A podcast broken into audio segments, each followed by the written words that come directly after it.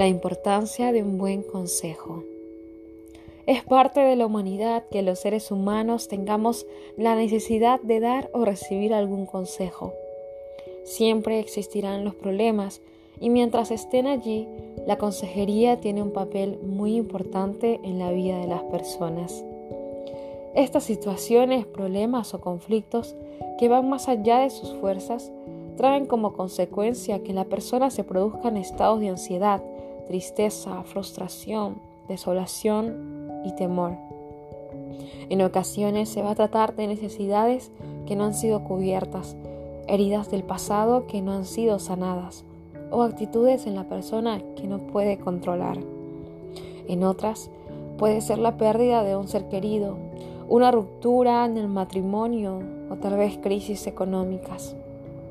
Es así que es de importancia ante este tipo de vivencias que todas las personas necesiten la ayuda y comprensión de un profesional, es decir, la ayuda de un cercano consejero, uno que esté preparado para escuchar con atención, que entregue tiempos de calidad, que aporte palabras de fe que lo ayuden a procesar su dolor, acompañándolo en el proceso y lo acerque a Dios.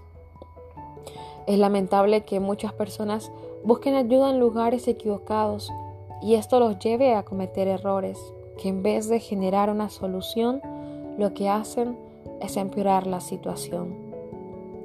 Un buen consejo a tiempo puede evitar la destrucción de una vida y de familias enteras y nos permite que corrijamos algún error cometido.